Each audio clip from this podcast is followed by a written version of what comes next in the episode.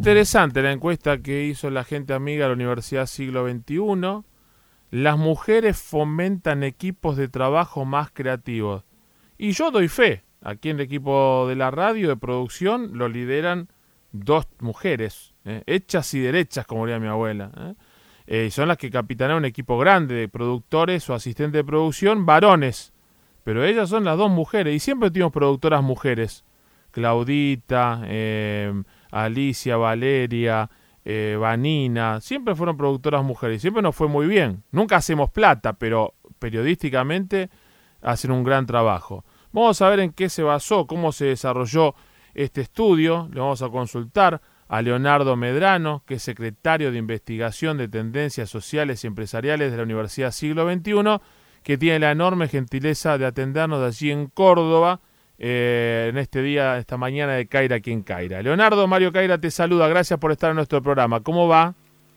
¿Qué tal? ¿Cómo estás? Un gusto en saludarte. Gracias por atendernos. ¿eh? Interesante el informe, ¿no? Esto lo decía, mirá, sin, tal vez sin dato estadístico, lo decía cuando yo trabajaba como columnista con Chiche Helblum en fines de los, de los 90, 97, 98, decía, mira, yo laburo, eh, lo decía yo laburo con Mina, pues son más laburadora, más creativa, hace 25 años atrás de esto. Y parece que siempre es así y hoy se nota más, ¿no?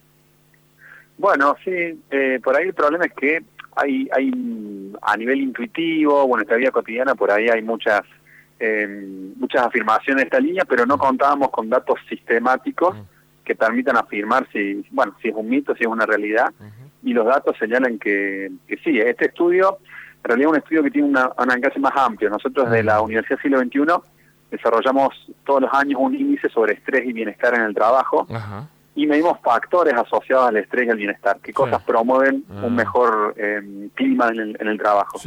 Y una de las variables que medimos ese año tenía que ver con los líderes, y sí se observaba que cuando las líderes eran mujeres, los niveles de satisfacción eran superiores, tanto a nivel individual como a nivel de equipo. Eh, como bien señalabas, se observaba, por ejemplo, que los equipos mostraban mayores niveles de satisfacción en, la, en, lo que era la colaboración del equipo y en el rendimiento en cuanto a creatividad, cuando el líder era mujer en relación a cuando lo comparamos con, con el equipo un líder hombre. Eh, y, y, eso cómo influye? Hoy, eso es porque las empresas tal vez abrieron más el espectro y los cupos, vamos a poner un nombre, está más parejo, hay, tal vez no la misma, pero sí gran cantidad de mujeres en puestos de decisión y eso antes no se daba tanto porque no tenían acceso a esos puestos. Eh, ¿Se da más por eso o, o cuál es el, factor o la razón que en la encuesta eh, surge como el, origen de esto, la, razón? Mira, el, factor clave tiene que ver con el estilo de liderazgo, más ah. que con el sexo de las personas, si son hombres o mujeres. ¿sí? Em, ¿qué, ¿Qué sí es lo que se observa? En general las mujeres tienen dos características eh, que tienen que ver con un estilo de liderazgo, ah. que es que son, en primera instancia, suelen ser en promedio más empáticas que el hombre. Esto no significa que el hombre no sea empático, mm. pero sí que las mujeres en general tienen más facilidad para poder ponerse en lugar de otra persona, mm. entender cómo se siente. ¿sí? Eh, y la otra característica es que en general las mujeres tienen, mm, eh, en, cuanto a frecuencia de comportamiento, eh, tienen con más frecuencia a expresar emociones positivas que el hombre, por ejemplo. Ah. ¿sí? Por ejemplo, decirle a una persona a reconocerlo por el trabajo que ha dicho, darle un elogio, por ejemplo, es algo que estadísticamente es mucho más frecuente en la mujer que en el hombre. Y esto repercute en el estilo de liderazgo. ¿sí? Si vos tenés por un lado un líder que es empático, que le presta más atención a las emociones de los integrantes de un equipo, que está más atento a las necesidades y que reconoce el esfuerzo del trabajo de esos integrantes, eso impacta indudablemente en, en el nivel de satisfacción que tiene que tiene ese equipo. Mm. Que hago la aclaración, no es que los hombres no sean ni empáticos ni expresen emociones agradables, sí, que en términos estadísticos se observa una diferencia, es decir, mm. son dos conductas que son más comunes en las líderes mujeres que en los líderes hombres. Mm. Eh, este sería principalmente el, factor que de alguna manera explicaría por qué estas diferencias que estamos observando entre líderes hombres y mujeres. Ya que, te tengo en línea y que ustedes con un trabajo muy serio y de campo y, y mucho este, prueba científica eh, y estadística. Eh, ¿Qué están estudiando hoy? Porque vos este, sos el secretario de investigación de tendencias sociales y empresariales. ¿Por dónde está el foco de lo que de esas encuestas que conoceremos o esos trabajos que conoceremos en, en, un mes, en dos meses. ¿Por dónde está pasando hoy esas tendencias sociales y empresariales, Leonardo? Si podés contarme algo, tal vez no el detalle, pero ¿dónde está poniendo el foco? Por supuesto. Mira, yo te cuento. En primera instancia, la Universidad Siglo XXI tiene una secretaría de investigación donde hay más de eh, un centenar de proyectos de investigación distintos en distintas áreas, algunas vinculadas al tema del derecho, ciencias aplicadas, ciencias humanas, eh, administración, management, etcétera. Y además tiene un observatorio que, como vos bien señalabas, hace mediciones de tendencia sociales y empresariales. Y los temas en los cuales eh, se nuclean estas mediciones, que son mediciones, estas mediciones de tendencia son mediciones que cubren todo el territorio nacional, diferentes ciudades de, la Argentina. Eh, en general hay, hay distintas temáticas.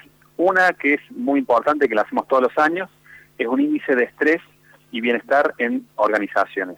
¿sí? Algo que toma en consonancia con un tema que plantea la Organización Mundial de la Salud. En general, ¿qué se observa? los trabajadores es la franja de la población que más contribuye al desarrollo de un país. Entonces es muy importante garantizar que el país de alguna forma garantice, las empresas, el bienestar de ese, de ese sector de la población, porque si ese sector de la población no tiene bienestar, le cuesta afrontar el estrés, les cuesta más ser productivo, y eso no solamente repercute en la organización, sino que repercute en, todo el país. Entonces, una de las mediciones que nosotros hacemos tiene que ver con ese tema. Mm. Pero también hay otras mediciones que hacemos, como por ejemplo lo que es eh, una medición de lo que es la gestión estratégica de la innovación.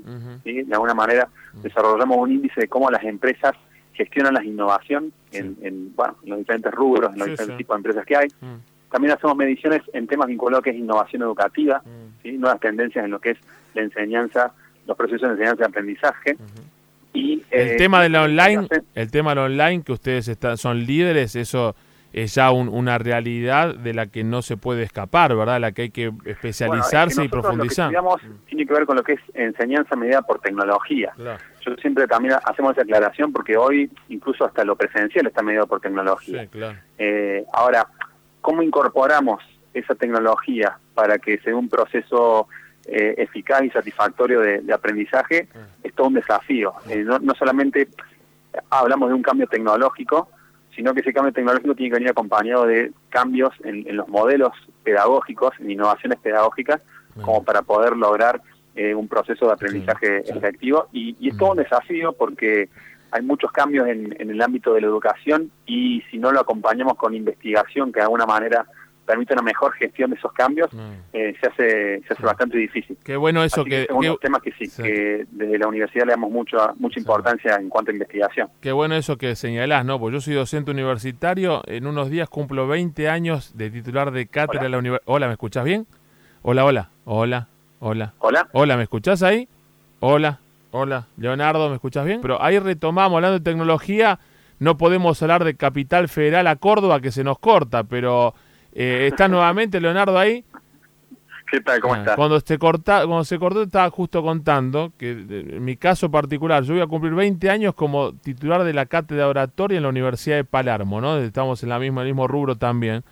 Y yo soy digital, porque cuando empecé en el 99 a dar clase en la universidad hasta hace poco, salvo las plataformas que se incorporan, todo era todo a la vieja usanza. Y este año empiezo a dictar mi primer curso online, ¿no? convivo con la, la, presencial más la online, pero en la presencial también meter tecnología. Y vivo eso, creo que algunos creen que todo tiene que ser tecnología porque sí, y no nos tomamos el tiempo a veces, como bien vos decís, de cómo aplicamos esa tecnología para, para que sea mejor, no por el hecho de ser modernos o estar en lo último tecnológico, quiere decir que sea mejor el proceso educativo.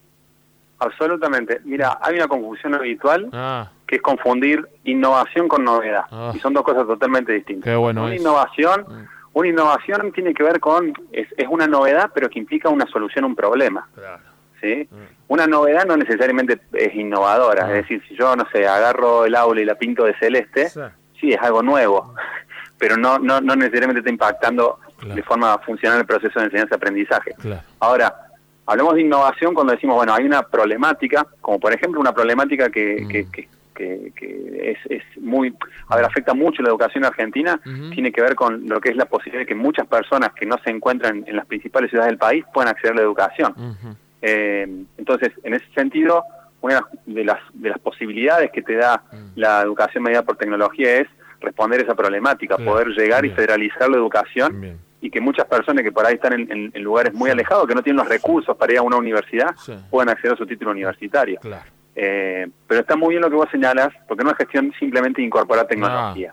O sea, esa tecnología tiene que estar atada a la solución de una problemática, mm. porque si no, no es una innovación, es simplemente una novedad y por ahí sí está como la moda de, eh, o, se piensa que por introducir novedad estamos, estamos mejorando el ah. proceso de aprendizaje, no ah. necesariamente. La verdad que, que lo digas vos, que es un hombre de la educación y que ustedes son pioneros en, en, todo lo de incorporar al servicio de mejorar la educación, la tecnología, me viene muy bien como hombre también de la educación. Un día cuando esté por Córdoba voy a conocer el campus que tienen ahí, que está fantástico, y, y, vamos a charlar un rato. Te mando un gran abrazo. ¿eh? Un gran abrazo, un gusto hablar con vos. Leonardo Medrano es el secretario de Investigación de Tendencias Sociales y Empresariales de la Universidad Siglo XXI.